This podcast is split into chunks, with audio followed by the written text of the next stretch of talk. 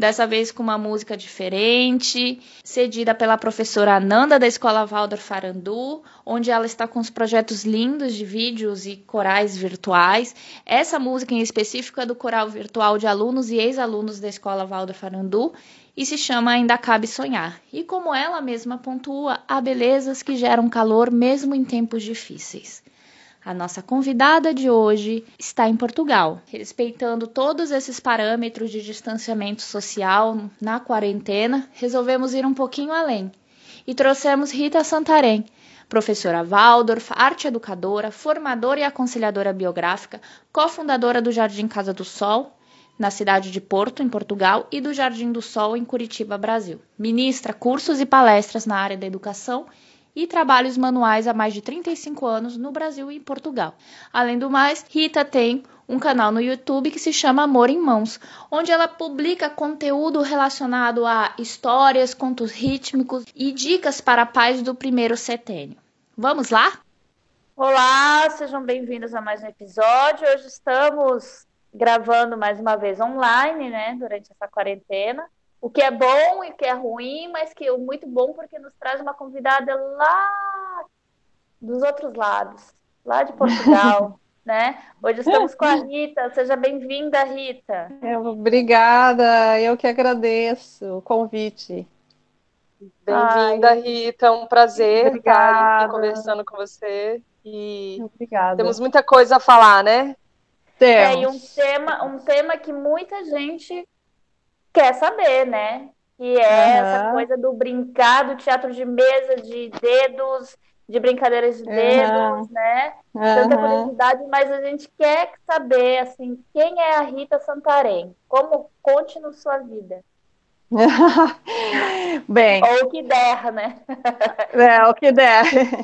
Bom, eu tenho 60 anos, eu tenho três filhos, é, a mais velha já tem 36 anos, e na minha trajetória, desde pequenininha, eu gostei, gostei, né? Gostava muito de fazer teatro já, desde pequena. E eu tive a sorte de é, ter uma família assim que estimulava muito, né? Os trabalhos manuais, meus avós, minhas avós.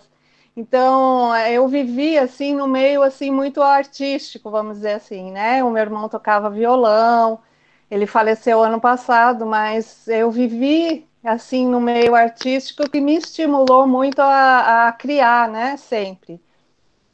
E eu não estudei em escola Waldorf, mas eu é como se eu tivesse tido uma trajetória Waldorf. Né? Minha avó me ensinou os trabalhos manuais, o tricô, o crochê, bem as idades que, que as crianças têm isso na escola Waldorf, né? E eu tive a sorte também de estudar numa escola onde o teatro era uma, é uma vertente assim bem grande. Então eu, eu sempre fazia teatro é, e, e, me expunha muito assim ao público, né, desde pequena. Então isso facilitou essa trajetória minha de, de, desse trabalho que eu tenho hoje, né, que eu sou palestrante, trabalho com cursos. Isso fez com que eu me desenvolvesse mais né, nessa, nessa arte da fala e trabalhar com pessoas.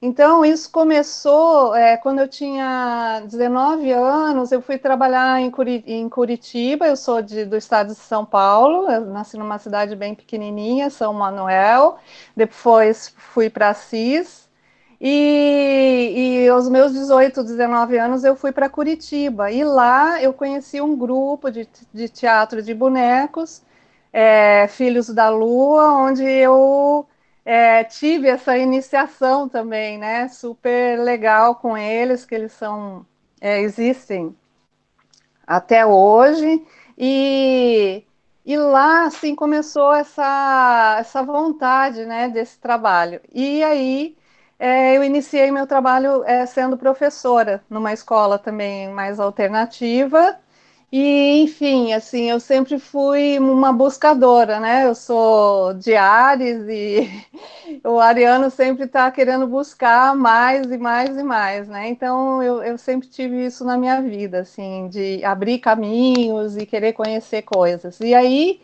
é, quando nasceu a minha primeira filha, né, a Kali, é, eu conheci a pedagogia Waldorf, né? Então, há uhum. 36 anos atrás, ainda no interior de São Paulo, e só que naquela época ainda não tinha escola lá onde eu estava, e eu comecei a trabalhar com um grupo é, de é, psicólogos numa, num sítio, né? A gente montou assim um pequeno grupo lá para trabalhar com as crianças e com crianças especiais também.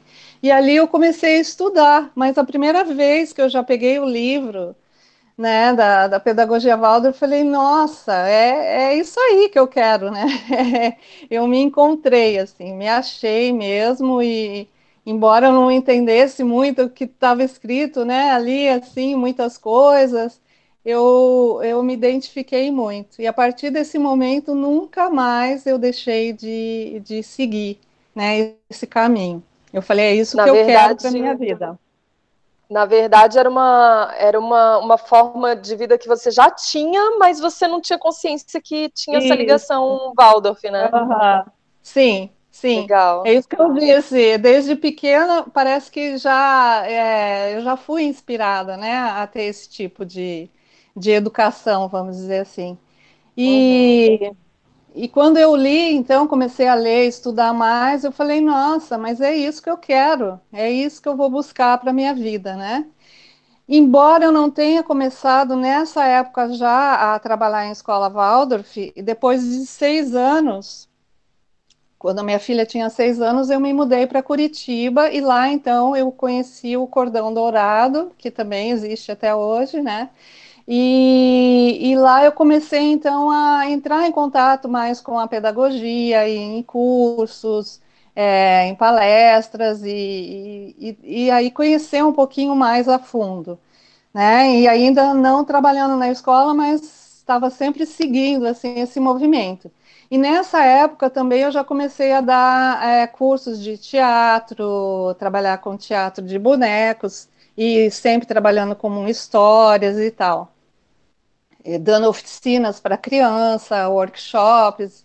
E, e, desde então eu nunca mais parei de, de trabalhar com teatro, assim, né? Porque eu, eu percebo que é uma ferramenta, inclusive é, eu trabalhei com educação ambiental e é uma ferramenta que eu usava também para a gente passar é, conteúdos, passar mensagens, né, tanto para adulto quanto para crianças através do teatro, que é uma linguagem mais suave, onde você trabalha, né, com os gestos, você pode trabalhar com sons e e com bonecos, né? Que isso encanta tanto criança quanto adultos. E então eu trabalhei bastante é, na, na Universidade Livre do Meio Ambiente em Curitiba, também dando cursos lá, né?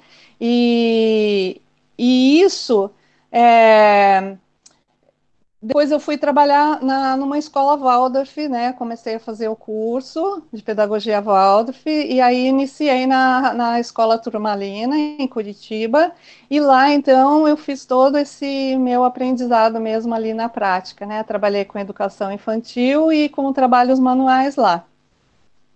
E depois de oito anos eu resolvi, como uma boa ariana, né, a sair. Aí eu vim para Portugal em 2012 para ajudar numa iniciativa Waldorf, é, que hoje Ai, que é a Casa do Sol. É. E junto com essa associação, então nós é, abrimos esse espaço aqui no Porto.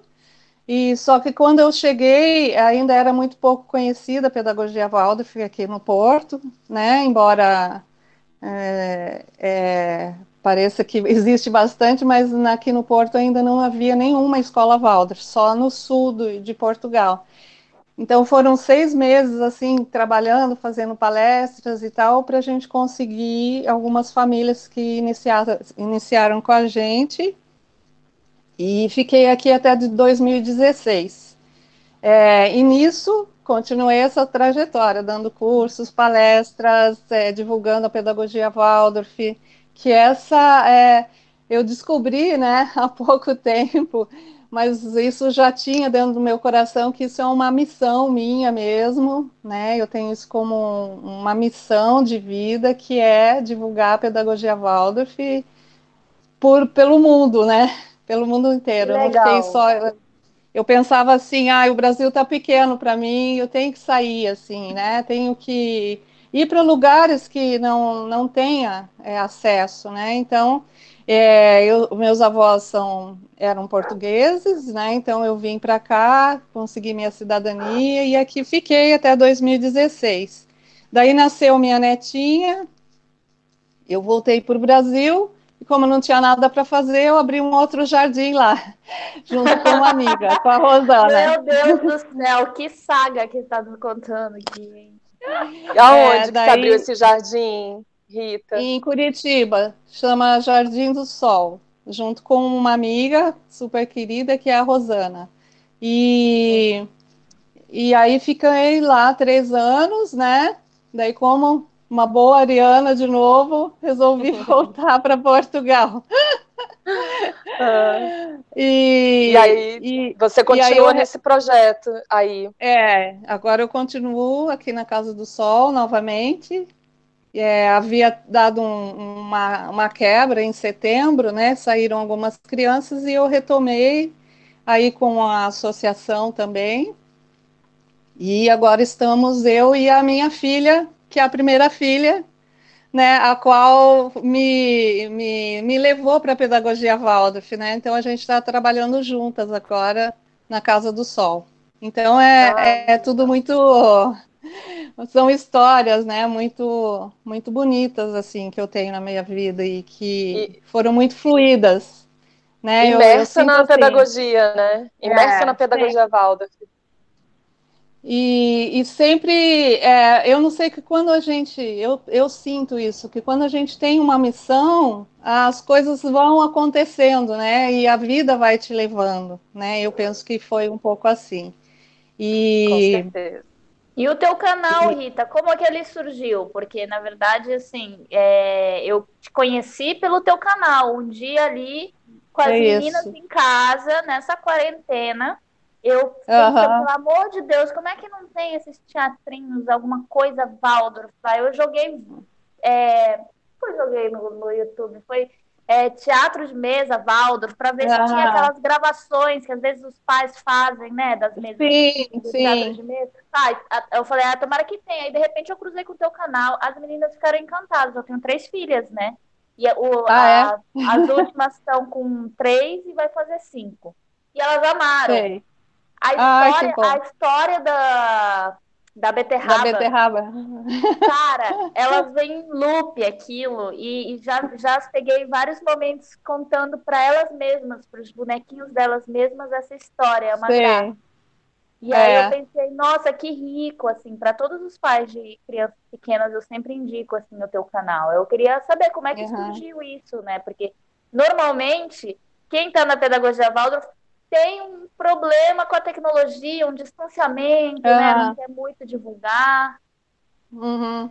Bom, isso aconteceu comigo. Eu nunca fui muito de, de gravar, assim, num, de, de vender o meu trabalho, sabe? Eu tenho um pouco de dificuldade disso. Só que a minha filha, a Kali, ela tem um canal também no YouTube que é Yoga para Crianças, ela trabalha com isso, e a minha, minha netinha sempre gravou com ela. E uhum. aí ela sempre ficava, mãe, você tem que, que divulgar o teu trabalho, você tem que mostrar. E eu, ai, não, que preguiça e tal, né? Eu não tenho muito jeito para ficar na frente da tela, assim. Eu gosto mais de estar com as pessoas ao vivo. Mas ela insistiu tanto que eu acabei fazendo aquele primeiro que foi o da história da beterraba, tá? E depois disso eu falei, ah, puxa, que legal, né? É, é um meio também, né? De divulgar e, e e a gente levar isso para as pessoas que não têm acesso, né, a um pouco da pedagogia Waldorf, de como a gente trabalha ali, e essa, essa história do teatro de mesa que muita gente não conhece, né, conhece e, dá, mais e tem como... Desculpa, tem como você contar um pedacinho dessa história, porque a minha filha já tem 14 anos, né? Então, assim, ela não acessa muito esse conteúdo como os da Maria. E daí acredito que as pessoas, nossos ouvintes, ouvintes podem ficar curiosos, assim como eu tô, para saber do que se uhum. trata essa história da beterraba. Então.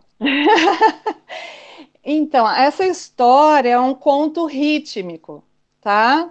Os contos rítmicos são aqueles que, é, durante a história, eles vão se repetindo, né? Vai repetindo uma frase ou uma ação, e isso faz muito bem para a criança pequenininha, principalmente de dois, três anos, quatro, né? Até as maiorzinhas, elas ainda gostam de, de, de ouvir esse tipo de história.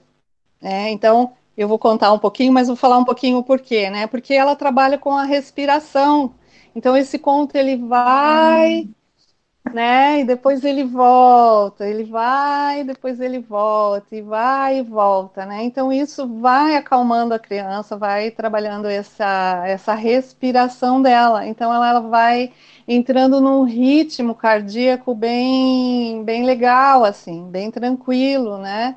E e para aquelas crianças que são mais sanguíneas, que não, né, não contêm muita atenção, assim, elas pegam uma coisa da história e outra, né, porque elas ficam, às vezes, é, dispersas um pouquinho, então esses contos são muito bons, né, porque ela vai, repete, depois volta.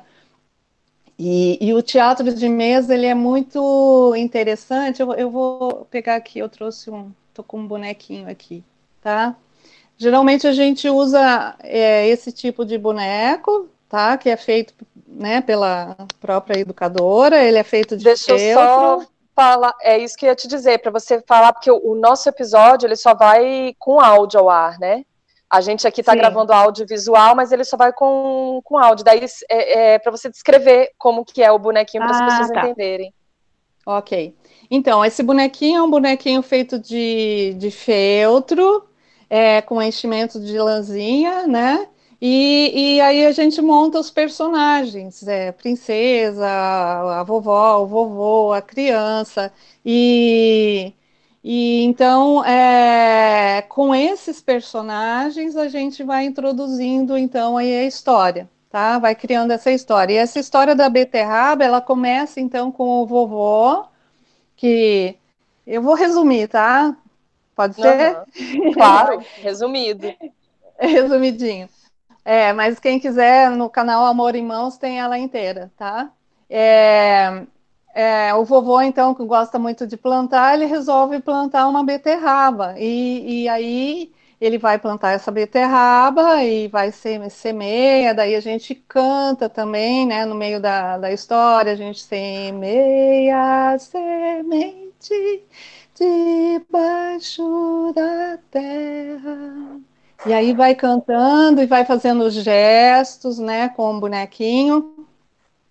E aí ele vai plantar a sementinha da beterraba, tá? E aí ele vai falar: cresça, beterraba, cresça bem grande, fique bem forte. E aí vem o sol, a chuva, daí a gente vai falando um pouco dos elementos, né?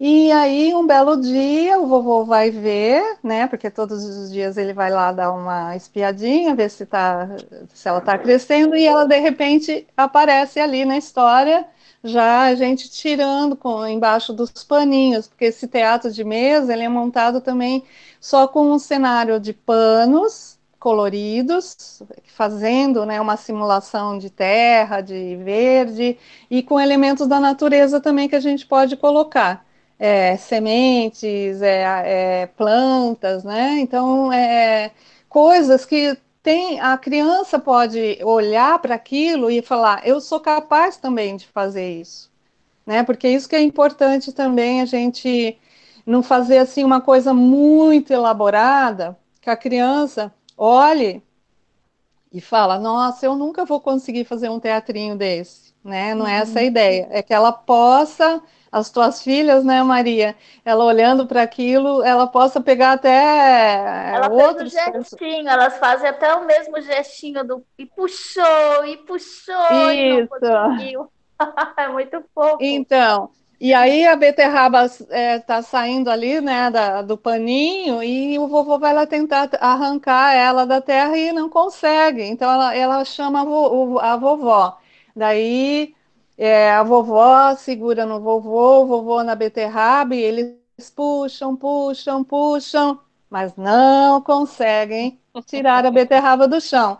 E aí vai entrando vários é, personagens, daí vai entrar o netinho, que segura na vovó, a vovó segura no vovô e o vovô na beterraba. E eles puxam, puxam, puxam, mas não conseguem é, tirar a beterraba do chão. E isso vai sempre acrescentando um, um elementozinho, né? Vai um cachorrinho, vai é, um gatinho ajudar. Mas no final da história vai um ratinho bem pequenininho ajudar que é o último personagem.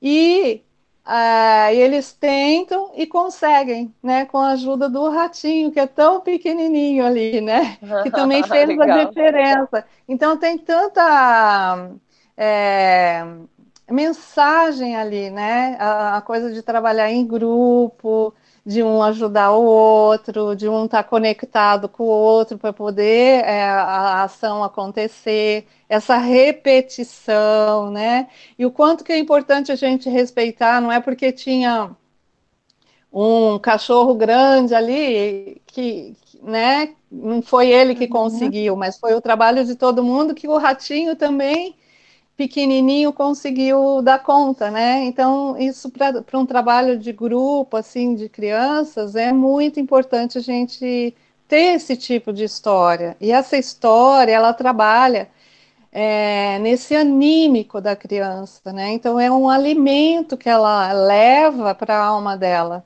Então, isso é muito importante.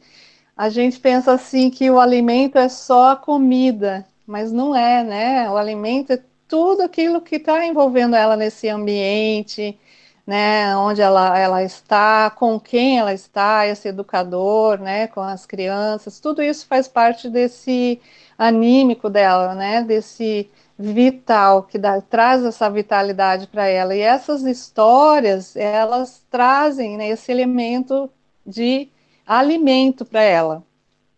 Então, e Rita, ah, como e como que se dá essa importância do conto na infância, assim? Qual é a idade adequada para começar a contar? Porque nós temos pessoas que defendem que precisa, podemos começar desde a barriga, por exemplo, a contar histórias para os nossos filhos e uhum. desde muito bebezinhos ao manusear, deixar manusear um livro ou contar uma historinha. Eu queria que tu falasse um pouco, porque esse episódio com certeza vai ter muito pai de criança pequena atenta uhum. Sim. Bom, eu, eu sempre, quer dizer, meus filhos, eles me viram contar a história desde a barriga, né? Uhum. Eu sempre contei. E eu acho que, que eu penso que é, fez o, teve um efeito super benéfico, porque os três são muito criativos, são super. É, tem essa agilidade mental, né? Essa criatividade, essa força de vontade de ir para a vida. Tudo isso eu vejo assim o quanto a pedagogia Waldorf, ela, eu tenho isso muito claro para mim. Eu não tenho dúvida nenhuma, nenhuma sobre isso, né? O quanto que isso fortalece esse esse serzinho, né, pequeno, e, e isso é para a vida, né? Porque agora eu vejo o efeito neles, né, com 30 anos. 30 e poucos anos. O quanto que isso foi bom para eles, quanto é, é, isso na vida deles, eles levam, né, eles lembram de, dessas histórias, lembram de tudo, e, e isso foi uma fortaleza para eles, porque hoje, quando eles têm um problema, é uma situação de, de dificuldade, eles conseguem é, sair rapidamente dessas situações, né? É, eles têm essa essa criatividade essa força dentro deles. E eu acredito, né, tenho certeza que foi é, desse, dessa trajetória, né? Que a gente é, trabalhou dentro da pedagogia Waldorf, que a gente trabalha com as crianças pequenas. Então, é, você me perguntou de, desde quando, né? É, eu eu penso que desde a barriga, sempre, né? Porque a criança ali, quando a mãe já já está falando, ela já está ouvindo aqueles sons, né? Aqueles, é, aquelas é, vibrações ali sonoras, né? Então, quanto mais a gente cantar ao som da nossa voz, né? Sem ser é, gravado, muito melhor, porque a criança e, e ela acho... precisa dessa vida, né? Essa verdade. É... Não, eu ia dizer que eu acho que também não é só a vibração da voz, né, mas a vibração energética, a conexão que você Sim. estabelece com a história e com a barriga, né, no, com o bebê. É. Uhum. Tem toda a conexão envolvida. Sim, sim. E, e depois ela, quando ela nasce, né, esse primeiro som que ela traz, esse gesto é muito importante, né? Esse gesto na vida de de, de, de ser acolhida, né? E como ela é acolhida com a nossa voz, né? Com o nosso toque.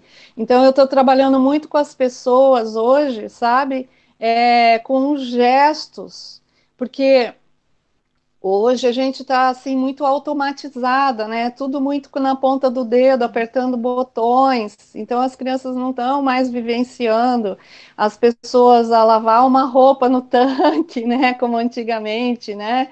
É, é, é, a plantar, né? O vovô que vai lá plantar a beterraba, porque a gente está num apartamento, mal as pessoas podem plantar, né? Se não for num vaso já está ótimo, né? É, mas é, esses gestos primordiais do ser humano, porque isso traz todo um elemento para a criança muito importante, né? E esses gestos a gente tenta trazer também no teatro, né? É o vovô plantando, é, é a vovó acolhendo o netinho num abraço. Então, tu, todos esses elementos gestuais que a gente traz no teatro e traz na vida isso serve para as relações futuras dela, né? Para o tato dela, é, como ela vai se relacionar na vida com as pessoas, com o corpinho dela mesma, né? Se, é, se, é, se ela é tocada com, com todo esse gesto carinhoso, suave, respeitoso, com certeza ela vai ser assim com as outras pessoas. Isso a gente não tem dúvida nenhuma e com as coisas que ela começa a manipular também, né? Então, é, esse primeiro gesto que ela faz quando ela nasce, ela brinca com ela mesma, né? Com o corpinho dela.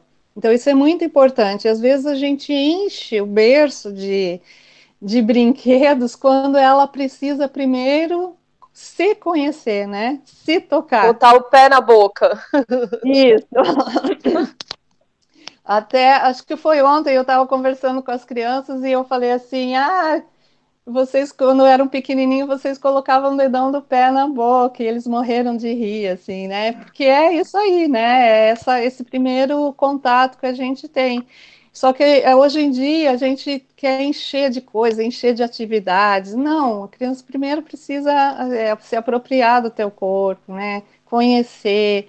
É, é, ter esse brincar livre, né, para ela criar com o corpo dela, para ela poder conhecer o mundo, né, através das experiências dela mesmo, com a mãozinha dela, é, tocando, é, jogando um brinquedo, ela é, fazendo barulho, né, então a gente também é, orienta que não se tenha brinquedos que façam barulho ele por si, mas que a criança crie é, através da manipulação dela, o som saia dela, né? Que ela crie.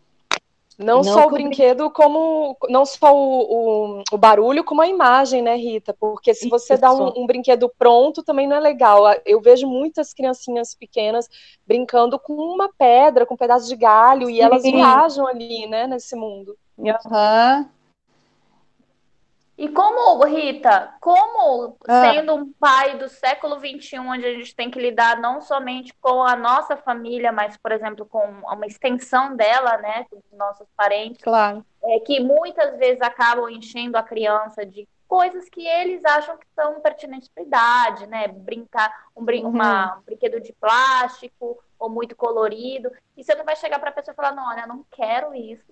Eu não brinco com isso, eu brinco com coisa de madeira. E a gente ouve muitos pais, agora que a gente está fazendo um curso sobre o, o básico dentro da pedagogia Waldorf, com vários alunos, com Paulo Caran, é, das mães angustiadas perguntando sobre, sobre e como que faz, né? Como é que gerencia esses brinquedos? O que, que é legal botar para a criança? E nisso também entra a contação de história, a curiosidade sobre o ritmo. Uhum. Então, olha, isso é muito interessante. O, o meu trabalho de conclusão do, da pedagogia Waldorf foi sobre o tato né? Porque eu sempre fui muito curiosa, assim, sobre isso. Então eu descobri muitas coisas, li muitas coisas, né? E o tato, na verdade, é, é, a gente tem ele no corpo inteiro, né? A criança, ela é totalmente tátil, né? E essa sensação tátil ao tocar as coisas, ela fica registrada pelo resto da vida da gente. Então, por que, que é importante ela manipular brinquedos ou coisas ou na natureza que sejam vivas? Por quê? Porque isso está impresso nessa matéria vida, né? Vida, é seiva que correu ali naquela madeira.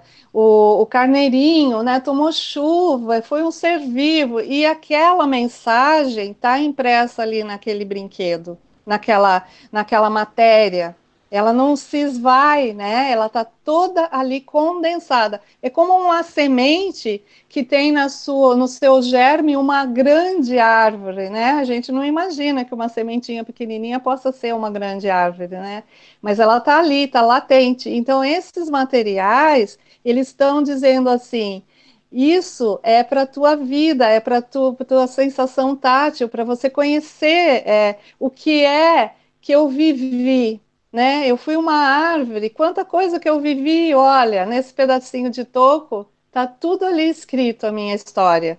Nesse pedacinho de lãzinha, tá tudo impresso. O que que, que aquele, imagina, né? O carneirinho, o que que ele não viveu ali com aquela com aquela lãzinha? Que historinha que não tem aquela lãzinha, entende?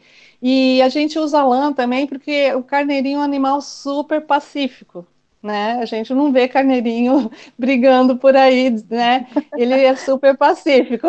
Então esse esse material também traz uma uma calma, né, uma vida para a criança. Então todos eles, né? Então a gente na, na principalmente no jardim de infância, a gente não tem brinquedo de plástico, só brinquedos mesmo vivos, que a gente chama, né? De algodão, a lãzinha, por, por, esse, por essa questão, tá? Outra questão é a questão dos, dos brinquedos não muito prontos, é, que traz o quê?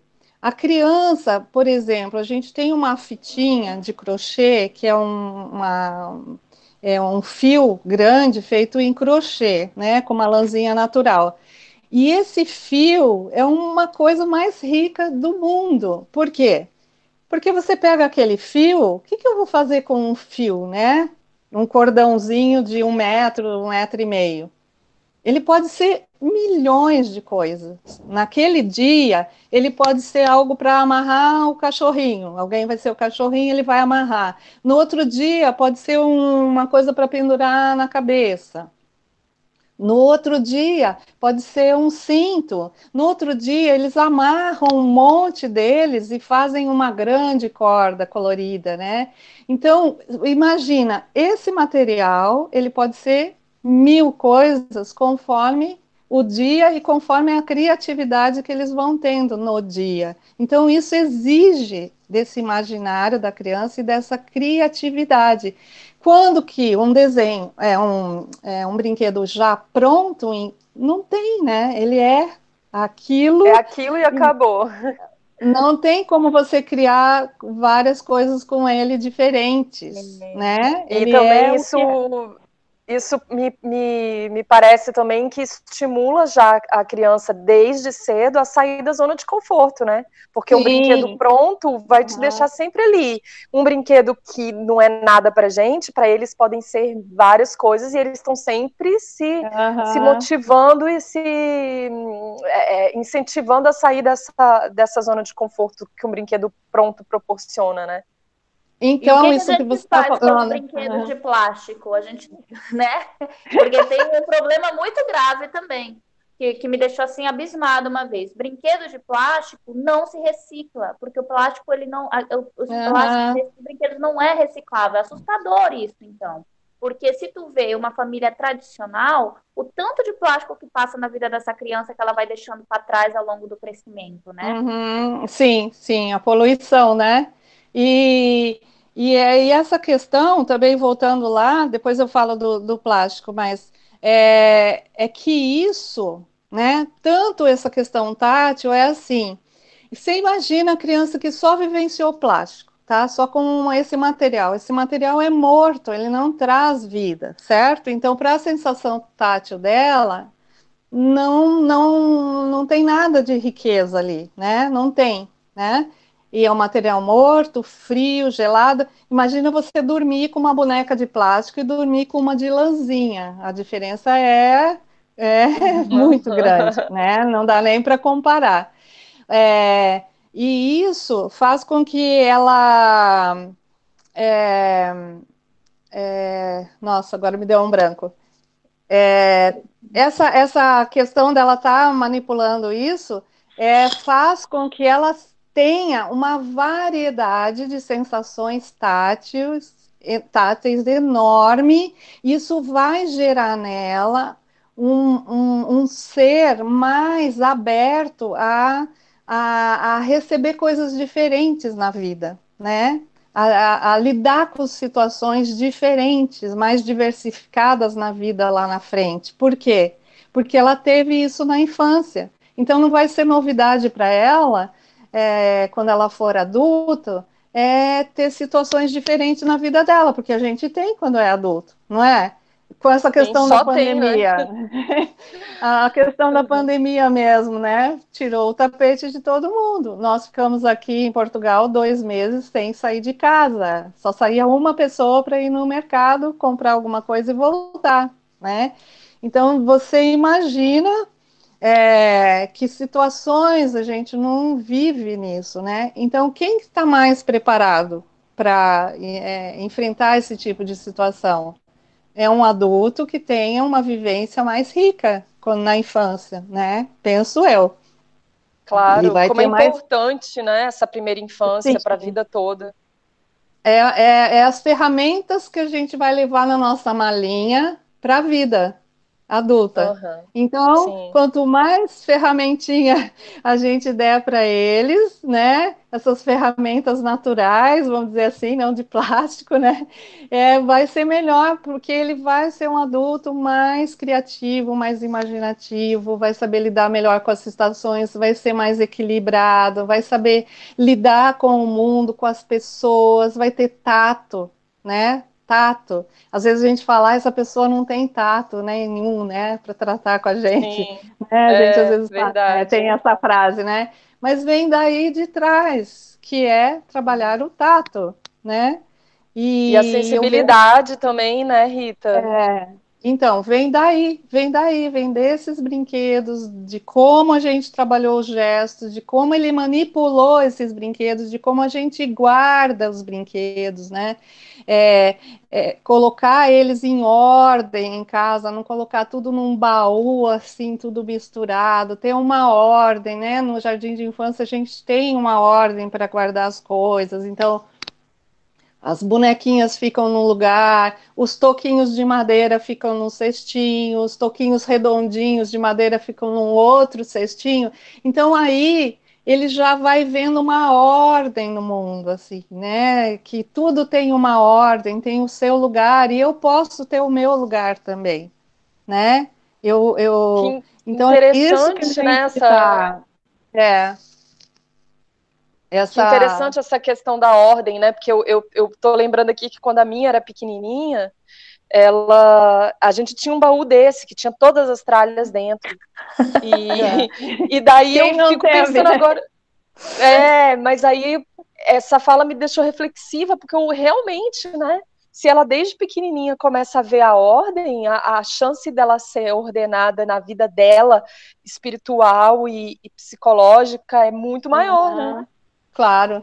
E não só isso, como também é, ela vivenciar a ordem e o caos, né? Porque assim, não, não, sei se vocês já entraram numa sala de jardim de infância Waldorf. Ah, os já, brinquedos saem. Os, os, brinquedos não ficam um no lugar, né? Quando eles estão uhum. brincando ali. É, fica assim, né? Mas incrivelmente tudo. fica tudo bagunçado, mas incrivelmente. Na nossa visão, bagunçado, colocam, né? Eles colocam na ordem depois. É uma coisa assim. Então. Daqui a pouco eu quero entrar contigo, porque é só fazer a musiquinha do, do arrumar os brinquedos e é uma coisa uhum. mágica. As crianças parecem os duendezinhos, botando tudo no lugar. ai, ai. Eu tenho uma criança, ela tem dois aninhos, sabe? Ele. E é incrível, né? Olha, gente, é tão bonito ver isso, assim, né? Esse brincar, e depois eles indo ali mesmo, que nem você falou, assim, os anõezinhos ali, indo levar as coisinhas. E ele é tão pequenininho, ele já sabe onde tudo tá, tá onde tá os lugarzinhos das coisas, sabe? É tão lindinho de ver isso. E, e, a gente tenta colocar com o máximo de leveza, assim, de, de calma, né? Não, não, jogar, né? Porque nós adultos a gente tem também essa pressa, né? Então vai jogando, vai atirando tudo assim para o ar, né? Na hora de guardar. E o que é, você... junta tudo no braço e coloca Isso. de uma vez dentro do cesto. Isso, e o ideal, por assim. exemplo, para um canto de brincar, agora na quarentena que tá todos os pais enlouquecidos, porque a gente ouve muita, muitas questões, me enlouquece a bagunça, são brinquedos jogados o dia inteiro. É, o que que tu sugere para uma família que está vivenciando a quarentena no Brasil, que eu acho que vai se prolongar ainda bastante aqui, uhum. é, do espaço do, de brincar dessa criança? Quantos brinquedos é legal? É legal alternar? E o que, que a gente faz se, uhum. putz, tem aquele carrinho de plástico que a criança gosta muito? Tem como trazer ele de uma diferente maneira na brincadeira, assim, tá? Uhum. Então, eu penso assim que tem que ter um espaço para ela, embora na quarentena agora a casa, né? A casa é, é, é, tudo, né?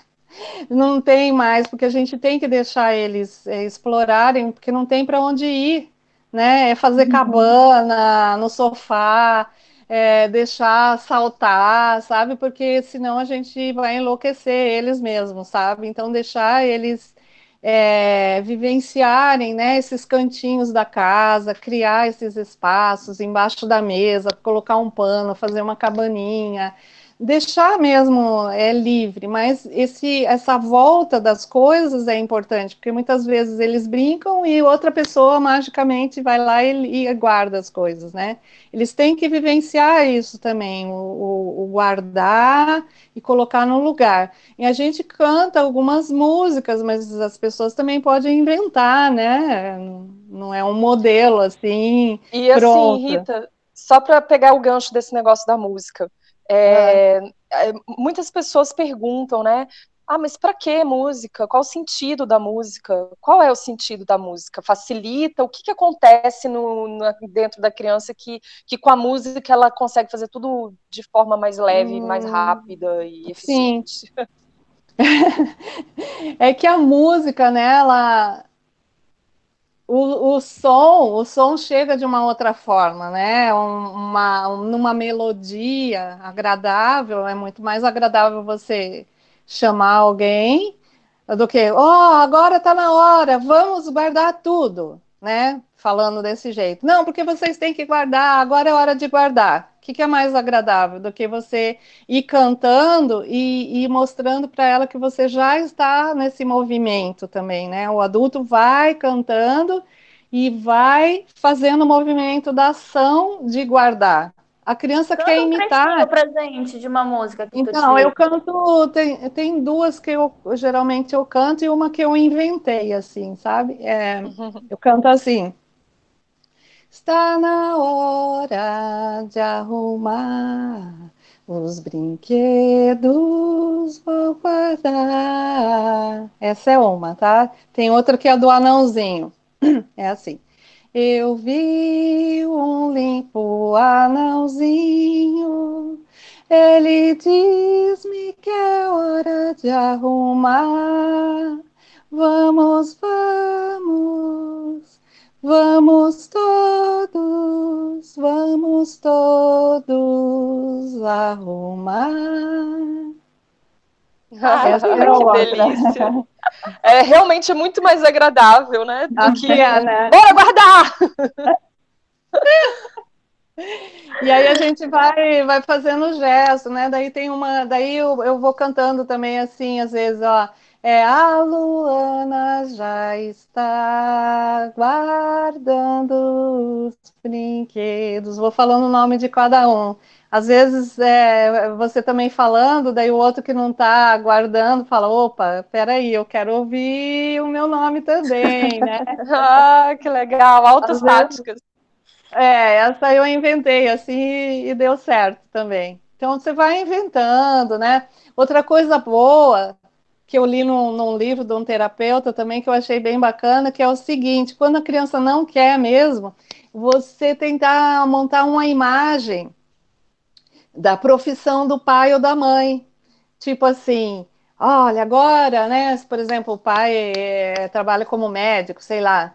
Agora o médico vai levar esses toquinhos lá para o hospital. Pam, pam, pam, pam, tá? E vai, põe no carrinho e o médico, vamos lá, vamos levar na ambulância. E, ó, e, ó, e, ó, e vai levando, sabe? É, eu achei legal essa ideia, né? De Sim. envolver a criança também numa profissão que o pai ou a mãe trabalham e, e fazer uma historinha assim para ele ir levando as coisas lá para os lugares. Olha, agora a enfermeira vai levar lá para não sei aonde. E assim em casa, né? A gente pode criar coisas desse, desse gênero, assim.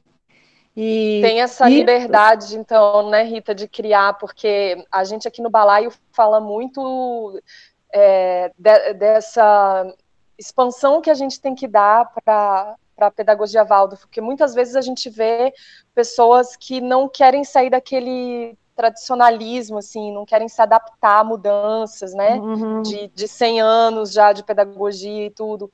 Então, nesse sentido, eu vejo que você tem muito disso, de vamos criar, e, e eu acho muito legal uhum. essa história de criar dentro da pedagogia, porque afinal de contas já estamos aí há muito tempo, né? Tem que pois criar é. outras coisas. Uhum.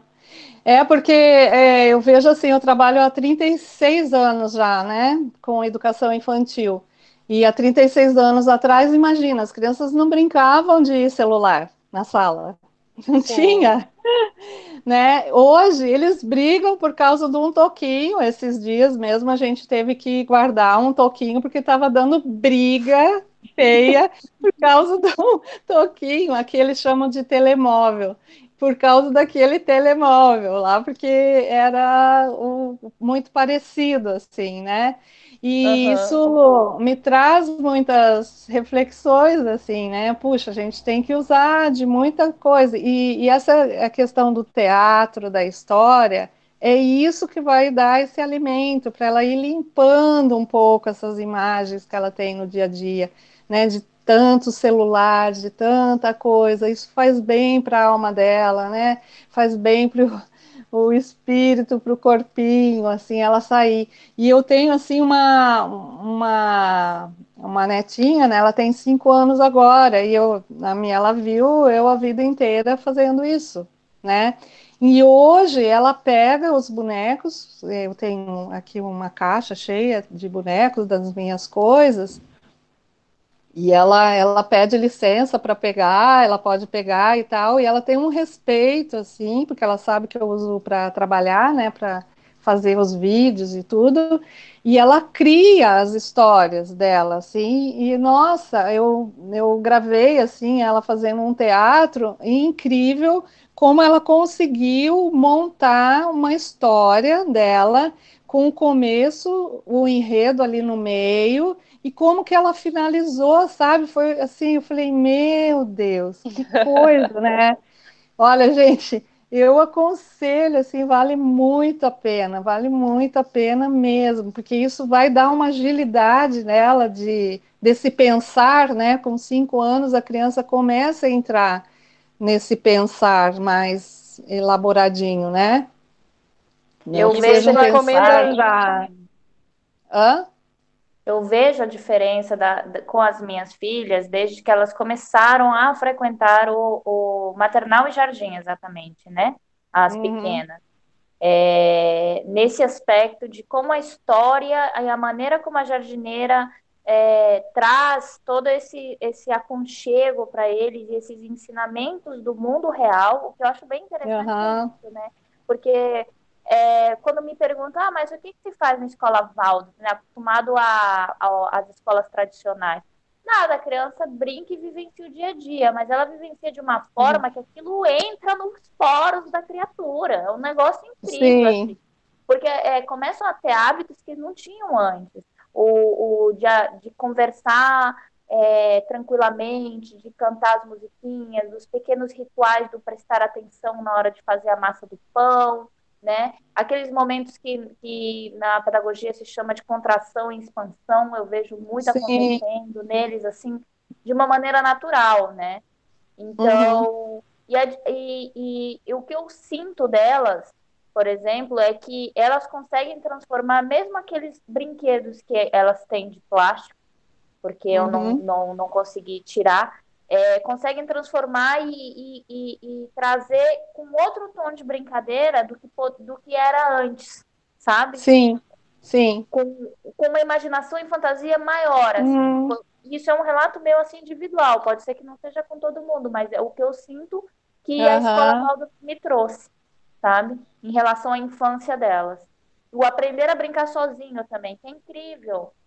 Como, sim, como elas sim. sozinhas hoje em dia. É, uhum. eu estava comentando com uma mãe, é, foi ontem mesmo, sim, que ela me disse assim, ela tem um filho só, né? E ela, ela falou assim, ai, mas é tão difícil, eu não sei o que fazer com ele e eu acabo deixando ele na TV mesmo, porque daí ele quer que eu fique brincando. Eu falei, nossa, mas a gente aqui com a Luana, né, é, minha netinha, eu, eu moro com, com eles, né, aqui estou morando com eles por enquanto. Eu vejo assim, ela fica horas brincando ali sozinha com as coisas dela e ela não chama ninguém para brincar com ela, assim, ela inventa mil histórias. Aí eu falei para ela, olha, tem um pouco de calma, porque ele entrou agora na escola Valdo. Você vai ver que quando ele começar a entrar nesse sistema, né, de brincar aqui, você vai ver que logo em casa ele vai começar a brincar mais sozinho e criar as coisinhas dele. Não vai ficar tão dependente do adulto, né? Porque esses, é muito importante a criança brincar sozinha. Porque Sim. nós adultos não brincamos como uma criança né? Não, eu, eu inclusive nem paciência tenho, Rita, eu não dou conta de brincar com as crianças. A minha filha, graças a Deus, ela, ela tá na pedagogia desde um ano e oito meses, ah, até então hoje, né? Hoje ela tem 14. É, e ela sempre brincou sozinha, assim, mas sim. por horas. Sim, sim, você até esquece, né? Você vai lá no quarto sim. ver se tá tudo bem, né? Se eles estão vivos. Porque uhum. você esquece, fica lá horas brincando sozinha, inventando mil histórias, ela se veste, ela troca de roupa, ela põe isso, põe aquilo. Então, é, é, é muito, é, é, só vivenciando mesmo, sabe? Para as pessoas acreditarem e, e, verem que é isso, assim, não tem muito segredo. É, outra coisa, essa questão, né, desse desse brincar é muito importante. É, esse brincar criativo vai fazer com que ela também tenha muitas ferramentas na vida, né? Ela lidar com isso, assim, é e ela faz o movimento que ela precisa, que ela que vem de dentro dela, não é uma coisa imposta de fora. Né, esse movimento, porque nas escolas tradicionais é tudo muito imposto de fora para dentro.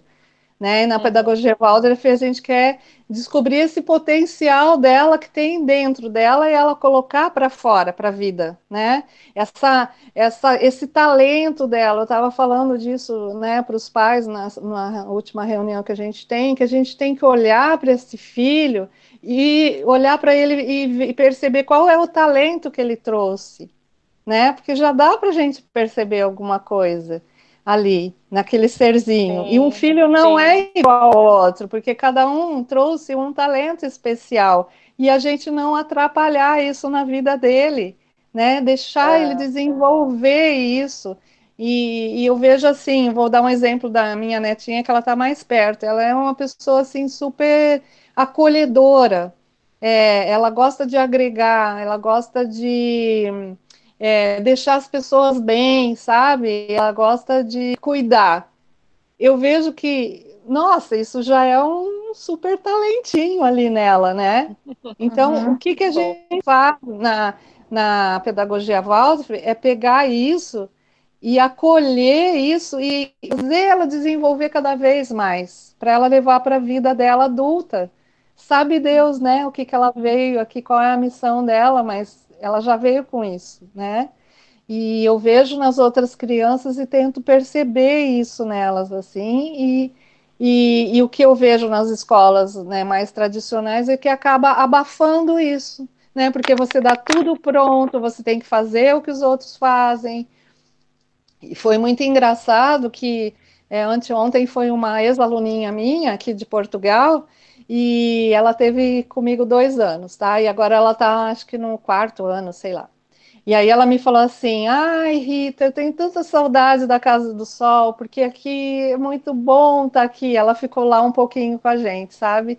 E ela me falou assim: não, sabe por quê? Porque a professora de artes me pediu para eu é, pintar uma coroa, tinha que ser pro Dia da Mãe, que eles chamam aqui, né? Dia da Mãe. E a coroa tinha que ser amarela e não sei o que tinha que ser azul. Sabe o que, que eu fiz? Eu peguei e pintei a coroa de vermelho, não sei o que, de outra cor. E aí ela pegou e falou assim: a professora ficou muito brava, muito brava comigo. E eu falei: ai, olha, você é ótima, né? Porque eu, eu, fiquei muito feliz, assim, porque eu falei: ela levou alguma semente daqui, né? Claro, assim, imagina.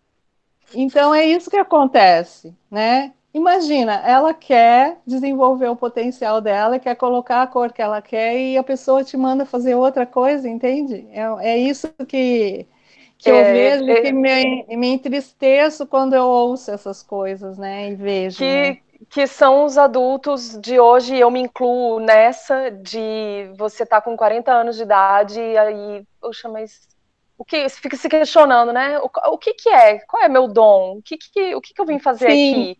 Né? O que a gente mais uhum. vê na vida é isso, porque nessa fase da infância não foi estimulado da forma certa. E um dos nossos episódios até é, a gente conversou sobre isso, que a pessoa, é, a professora do maternal e do jardim tinham que ser as melhores possíveis, com doutorado e com tudo, porque é nessa fase que é, toda é, a estrutura verdade. vem, né? Uhum. É verdade. Nossa, ó, é, é, as pessoas não veem quanto é importante investir nessas pessoas, né? E eu fico triste também com isso, assim, porque a, as formações são muito fraquinhas, né? É, para os educadores, assim, nesse sentido de, de assim, na pedagogia Waldorf, como a gente aprofunda no, no, curso, né, sobre o ser humano, a gente quer conhecer esse ser humano profundamente, para poder trabalhar com uma criança e a gente trabalha diariamente quem é educador, né? Eu sou e, uhum. e vejo o quanto é, é, importante, porque eu vou ser um modelo de imitação, né? Para esse serzinho. Eles vão estar tá me imitando, assim como eles imitam Sim. o pai e a mãe, que também são educadores, né? Então eles vão imitar o meu gesto, o meu jeito de falar, é, o meu jeito de pegar as coisas, como eu arrumo a mesa, né? Eu sempre falo para os pais, não caiam no automatismo, né? Assim, então nessa quarentena eu acho que é uma oportunidade da pessoa se olhar, se revisitar, assim, e ver como que ela está lavando a louça, como ela varre a casa, quais são os gestos que ela tá, vem fazendo e que a criança está olhando para ela e está vendo, puxa, é assim que se varre, é assim que se lava a louça, é assim que se e... coloca uma mesa. É, né? E isso até hoje, né, Rita? Porque eu vejo aqui com a minha com 14 anos, é, se, se eu deixo de fazer uma coisa que eu tenho o costume de fazer, né? Tipo, lavar a louça assim que eu, que eu termino.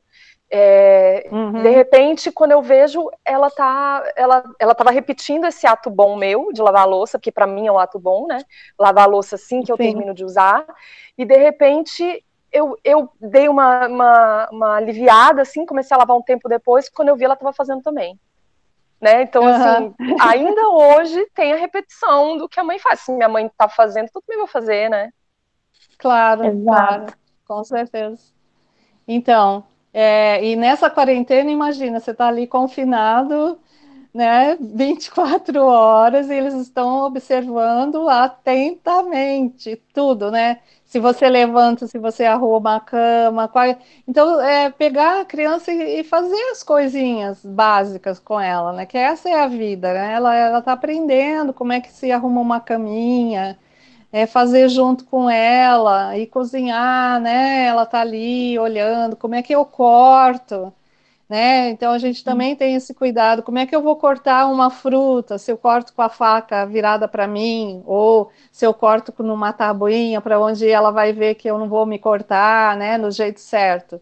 Tudo isso Sim. a gente tem que se cuidar muito, assim, com criança pequena porque eles estão, vão aprender desta forma, e é assim que eles vão levar para a vida. Então, é, é, a primeira infância é tudo, né? É a sementinha ali que eu falei, né? Ali é, tem uma grande árvore, né, que vai se desenvolver, mas ela é uma sementinha pequenininha. E eu ia te precisa... perguntar também, uhum. Rita, é, sobre essa, essa brincadeira com dedos, né? Porque nós passamos ah. pela, pela fase do bebê, falamos um pouquinho dessa fase de descobrir o corpo. Só que eu vejo que a pedagogia ela traz muitas brincadeiras com dedos, e eu queria saber assim um pouco qual é a idade que a gente pode começar a brincar com eles e até que fase se estende, né? Que as crianças gostam desse, gostam. dessa brincadeirinha. Uhum. Então, desde bebê a gente já pode ir fazendo brincadeirinhas com ela, assim, de tato, né? Pegando na mãozinha, cantando. Tem uma que é do ursinho, assim, que a gente pega a mãozinha dela e com o dedo indicador a gente passa na palma da mão dela e vai fazendo assim. Um ursinho vai, caminhando vai. Depois a gente vai para o braço e com o dedo indicador e o e o médio, a gente vai subindo, assim como se estivesse caminhando, né? No bracinho vai falar um passinho, dois passinhos, faz cosquinhas, bem aqui. E vai mudando o lugar de fazer a cosquinha. Então você vai pegando na mãozinha dela, vai passando o dedinho, vai cantando essa musiquinha. Isso já é uma brincadeira de dedo. E não deixa de ser uma historinha, né? Do ursinho que está caminhando. Essa é a primeira historinha de uma criança pequenininha, é isso, isso já é uma história. Né? É legal e... você falar isso, porque eu fazia por instinto, eu nem, nem sabia assim, que, que uhum. tinha esse lado de ser bacana, né? Mas eu fazia com formiguinha, né? A formiguinha vai isso. subindo, vai subindo. É... Ó, tá vendo? Tu gosta de brincar, André. é, raramente. Minha criança reprimida. É. Então, então são pequenas brincadeirinhas que a gente pode fazer e que já é, já é uma própria historinha já em si, né? Quando a gente está com um grupinho de criança bem pequenininha, já é uma história, né? Do ursinho. A gente vai lá, pega na mãozinha, depois as, as brincadeiras vão ficando mais elaboradas, assim. No começo, não é muito bom é, as crianças de dois ainda tem aqueles movimentos muito de pinça, sabe? Aquelas de dedo, assim, mas lá no meu canal tem algumas que são mais elaboradas. Essas são para crianças um pouquinho maiores já, né? Que junta o polegar com o indicador, assim, faz um passarinho que bica, né? Essa já não é muito imprópria para criança bem pequenininhas. Crianças pequenininhas primeiro precisam ter gestos mais amplos e com a mão toda, vamos dizer assim, sabe? E depois você ir trazendo um gesto mais com é, com a motricidade mais fina, assim, já lá por cinco, seis anos, né? Quando ela já tem. Não é à toa que não é à toa que as crianças pequenininhas ah, sempre dão tchau, né? A primeira coisa que elas aprendem é dar tchau. É. sempre tá no, na, no aceno da mão. É, então, é a mão toda, né? Então, ah, e o braço então, também. É. E eu sempre falo assim, no, os vídeos do YouTube não são para ela fica, é, ficarem olhando as brincadeiras de dedo, né? É para os pais aprenderem, as pessoas aprenderem e fazerem na frente dela ao vivo, né? Sim, é sempre melhor. E, e aí, é, essas vai sendo. Então, nossa, é riquíssimo assim, esses movimentos, né? Ela vai olhar vai se espelhar e vai tentar fazer a maneira dela, como ela consegue. Então a gente não exige nada dela nesse momento. Ah, isso está errado. Ah, não é assim. Não, a gente simplesmente faz e ela vai fazer, imitar aquilo que ela consegue, né, naquele momento. Depois ela uhum. vai crescendo, ela vai conseguindo mais e mais e mais, né? Então, só dela ver esses gestos também, quando a gente faz um gesto, isso já trabalha o anímico dela. Ela está já é, animicamente introjetando esse gesto dentro dela, mesmo ela não fazendo, ela só olhando. Né? Então é muito. É, é, uma coisa tão incrível que às vezes a gente faz roda rítmica na escola Waldorf, é uma roda com gestos, com som e com versos, que às vezes tem criança que ela não faz nada na roda. Ela não faz, ela não canta, ela não faz o gesto, ela só fica ali olhando. E, e você vê às vezes a mãe falando: Nossa, ela fez uma roda tão linda para mim em casa. E a gente, como? é, a minha filha, as minhas filhas. É. As minhas são desse jeito. A, a que tem cinco anos, não mais. Mas a, a de três, ela é assim, ela fala de todo mundo, ela, ela, ela sabe cantar, todo mundo imita as coisas que acontecem, mas ela, ela fica a maior parte do tempo no balanço, no maternal. Ela é a menina do balanço do maternal, olhando todo mundo. Ah. Então, aí, olha é como é incrível, né? É, então, ela já tá, ela, ela, ela já assimila esse gesto. Então, ó, isso prova mais uma vez o quanto que é a gente no modelo de imitação para a criança ver o nosso gesto, né? É, é, como a gente tem que se cuidar mesmo, assim, muito, muito, muito, né? É, é verdade. E aí, a gente é. que é, eu não sei quanto tempo que a gente está já, né? É, eu também não sei. Mas Vocês eu queria, que eu acho que a gente está já na base de uma hora. Eu queria que você, Rita, é, falasse sobre, sobre essa, essa ideia do contar uma história, e muitas vezes acontece a angústia do pai querer ter muitos livros, né? Muitas acha que a criança precisa de uma história por dia, né? Porque ah, é, sim, sim. E, isso é importante. Não é bem isso né? Então, assim, eu queria que você desse uhum. uma dica, até de, dica de livro, de leitura, uhum. maneira de conduzir essa leitura dependendo da faixa etária, né? Porque do zero aos três é uma coisa, dos três aos seis é outra, né? Então. Uhum. Bom, é, a gente indica que esses livros de história, né, se for mostrar que eles não tenham letras ainda, que sejam histórias que não tenham é, coisas escritas, que é já para não trazer é, é, essa, essas palavras, né, essa estimulação é, escrita para criança pequena, tá? Que seja mais só com imagens no início, né? No, no... E eu, eu vi livros lindos, assim, que só tem imagens, assim, e a gente vai contando as histórias, né? Então essas são as mais próprias. E não é, desenhos muito estereotipados, muito, né? Sejam a, Luciana Beth tem, tem aquelas aquarelas, né, aqueles é, livros que ela ilustrou, maravilhosos, assim, e aquarelados, né, tentar trazer é, imagens mais nesse, nesse, nessa coisa suave, sabe? Não uma coisa muito forma, né?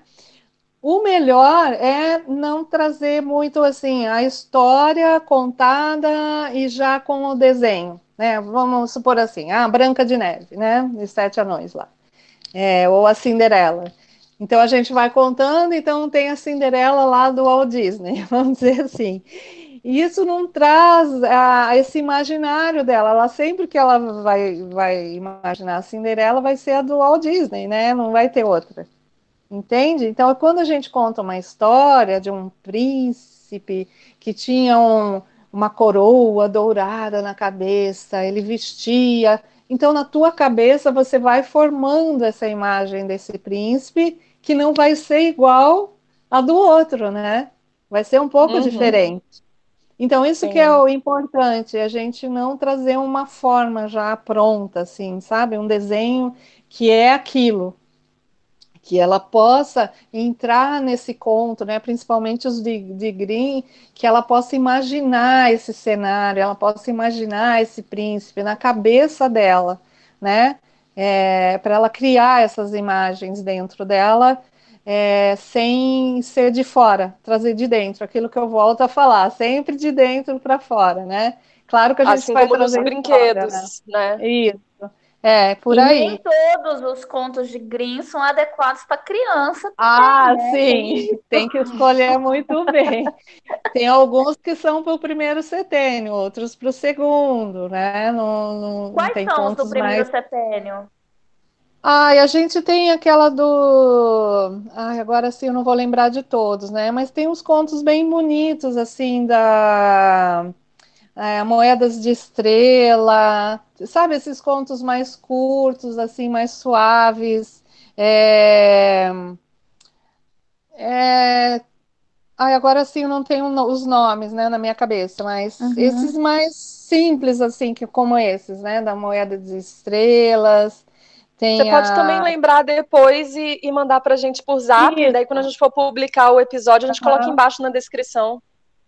E Uhum. dentro da escola Waldorf tem a- os contos da rítmicos também, que tem um livrinho da, Da editora Karen, né?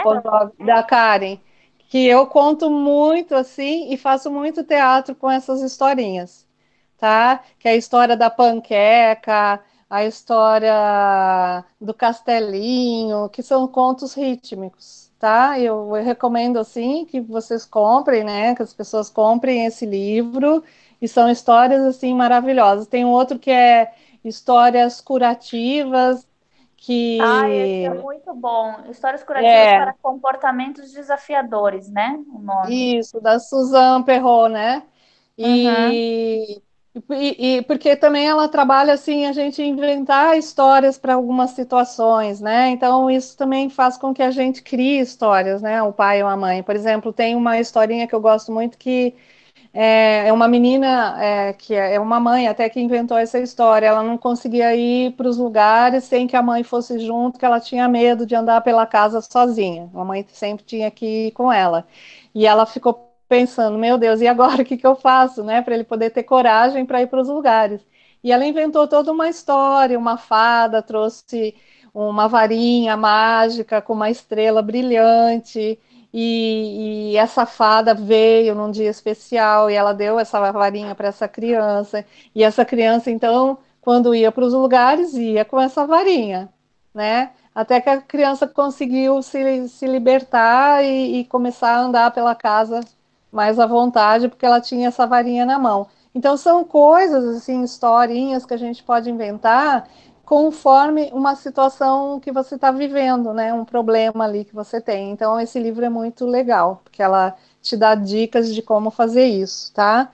Eu gosto muito, assim, eu sou fã da Ana Flávia Basso também, o Contar com Histórias, né? O, ela tem no uhum. YouTube, assim, imensas. É, ela é euritmista e é psicóloga, é, ela, ela dá mil dicas também, ela tem um vídeo que fala só das histórias, então ela fala assim que as crianças pequenas não precisam de muitas histórias. Às vezes você pode contar vários dias, né? Às vezes até um mês inteiro a mesma historinha para ela antes de dormir, repetir a mesma história, né? Porque cada vez que ela ouve, ela vai pegar um elemento daquela daquela história para trabalhar, né, naquele dia. Então, é bom sempre repetir. Eu contar assim, ah, hoje eu vou contar cinco histórias para ela dormir. Isso não é muito saudável, né? Porque é muito conteúdo para ela digerir, né? É, é, digerir uma historinha de cada vez, tá? É, isso é importante. É, Maravilha, eu... Rita, que coisa boa. É... Bom, Você ia falar mais alguma tempo... coisa? Não, era isso, assim, sobre as histórias, né? É, oferecer poucas e boas histórias e repeti-las, assim, né? Sim. Então, para a criança bem pequenininha, eu recomendo os contos rítmicos e trabalhar bastante com eles, que é um, um universo, assim, maravilhoso. A própria criança pede para repetir, na verdade, né? Ela quer. Sim, conta de sim. novo, conta Ela de novo. Precisa. A, é, a, repetição, a repetição, na verdade, fortalece o eu dela, né? Por isso que a gente precisa. Uhum. A gente, para criar um hábito, a gente precisa repetir várias vezes né, as mesmas coisas, né? Sim. Precisa. Sim. Até que ele se torne um hábito. É, eu acho né? que, que é isso mesmo, assim, ouvindo você, eu, eu se fosse tirar palavras-chave do, do, desse episódio, seria de que esse primeiro setênio é, é, muito mais minimalista do que a gente acha, porque justamente a Sim. indústria, a indústria né, da publicidade enche tantos pais com as questões do preciso ter, né? É, uhum. Então, isso vai desde o enxoval, desde que você está grávida, e todos esses, uhum. esses, padrões que a gente vai adquirindo como sociedade, a necessidade de ter que dar brinquedo o tempo todo para a criança, né? As Sim. propagandas em canal de televisão, o excesso de mídias. Então, assim, se tu corta tudo isso, assim, pela raiz desse momento da, da, da, gravidez, e não porque você não cortou, também não tem jeito de reduzir isso na vida, tá? Eu falo por, por experiência de três filhas também aqui em casa, lidando o tempo todo. E eu digo, assim, como mãe, é, que a melhor experiência é você todos os dias ir se autoeducando, né? Então, assim, é, o pessoal fala para mim, ah, mas é, é, é, mas é bom mudar? Claro, é bom. A gente não é o mesmo sempre. Que bom que a gente muda, né? Então pode ser que durante um uhum. mês eu pense que tá legal uma forma de brincar delas. Só que eu sou muito observadora com as três, né? A minha filha mais velha é, é muito livre, assim, nessa questão de, de produzir, de brincar. Ela tá com 11 anos já, né? Mas uhum. eu tenho esse cuidado com as pequenas. Então, assim, dicas que eu sempre falo pro pai, faz, faz escondido, eu escondo brinquedos aqui. Tem dias que me dá louca, Sim. eu fico de madrugada em casa, escondo todos os brinquedos que eu já sei que tá dando briga e tudo mais, e deixo uhum. que muitas vezes eu comprei mais desconstruído, que elas estão deixando de lado, e só deixo aquilo. E aí eu falo, isso. No dia seguinte elas acordam, tá, as coisas estão mudadas, tem cestinhos novos, uma isso. e outra coisa, assim. E, e uhum. primeiro elas ficam meio assim, né? Mas depois, quando você vê, elas já estão brincando, e é incrível. Então, eu acho assim, que o pai e a mãe tem que estar nessa constante autoeducação Sim. de observar uhum. e reparando o que funciona, o que não funciona, né? Na quarentena, às vezes, com um cansaço, né, de estar. Tá, porque nós temos esse privilégio de estar em Santa Catarina, muitas das nossas famílias Waldorf têm casa com quintal. Mas a gente faz episódios para pessoas que estão, assim, tipo, um apartamento pequenininho. Um apartamento, né? Uhum. Em cidade é. grande. E a gente sabe Sim. tanto que é estressante estar tá trabalhando e a uhum. criança ali, né? Então, acaba que acontece da, da criança ficar jogada no videogame, no tablet, né? Uhum. Tem que criar formas, né? Às vezes eu digo que muito mais é, é ter que abrir mão daquele controle que a gente quer dentro da paternidade uhum. e maternidade, né, de deixar fazer sujeira e, como tu disse, deixar explorar a casa, do que a gente acabar cedendo às mídias, por exemplo, né? Sim, sim. E não precisa, sabe? Porque isso aí tem um efeito terrível, assim, terrível. As crianças ficam super irritadas, nervosas, estressadas o efeito é pior, assim, sabe? A gente pensa, ah, eu vou ter uns minutos de paz, né? Eles vão ficar lá, mas o efeito colateral depois, para você é, lidar. Eu digo que, assim, prioridade é... na minha vida é a natureza. Eu acho que tendo natureza é... já é algo bom, assim, sabe, pra gente. É, deixar então... a criança solta na natureza. A Maria, eu esqueci de falar, mas uma coisa bem que me chamou a atenção, assim, muito lá quando eu trabalhava na Turmalina, que a gente recebia crianças de outras escolas que vinham de escola tradicional, né? E, e que é, quando elas entravam na sala Waldorf ali, e no início, quando elas começavam a brincar, elas ficavam assim, a gente fala que nem barata tonta, sabe? Que não sabia nem para onde ir, nem o que fazer.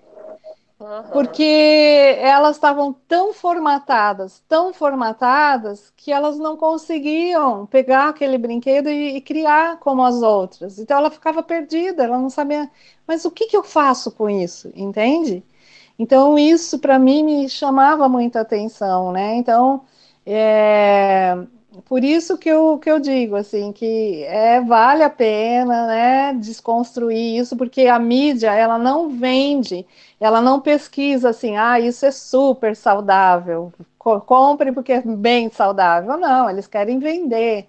Então, que as pessoas tenham esse olhar crítico de olhar para aquele brinquedo com profundidade, pega, vê a imagem de uma boneca, né? Por exemplo, essas é, a, a Barbie, né? Não é uma boneca para um primeiro setênio, nem para o segundo, não é?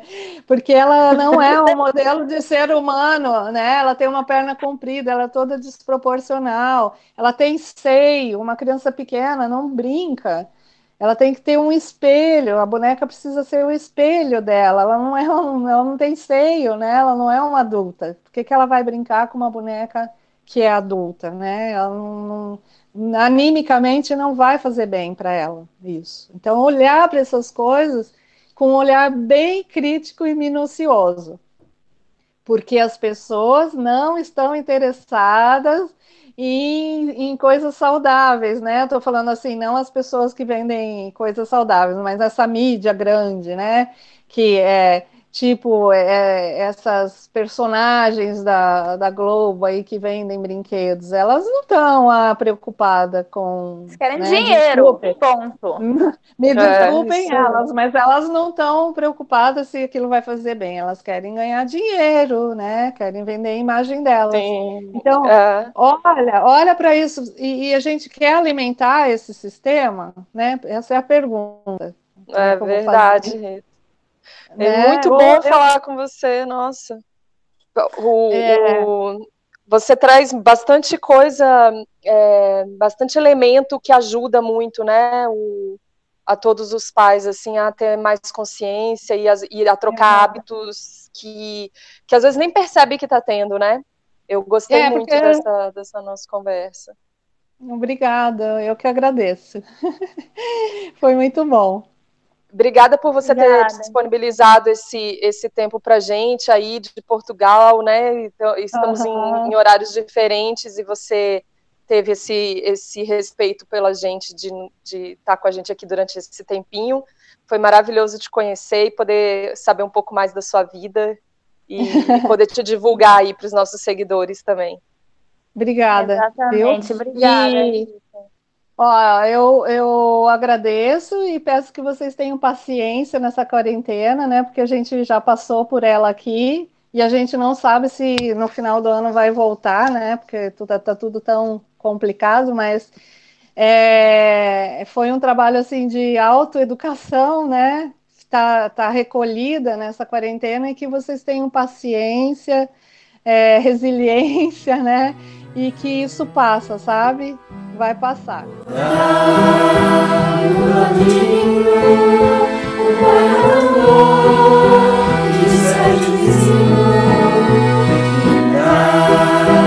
são seus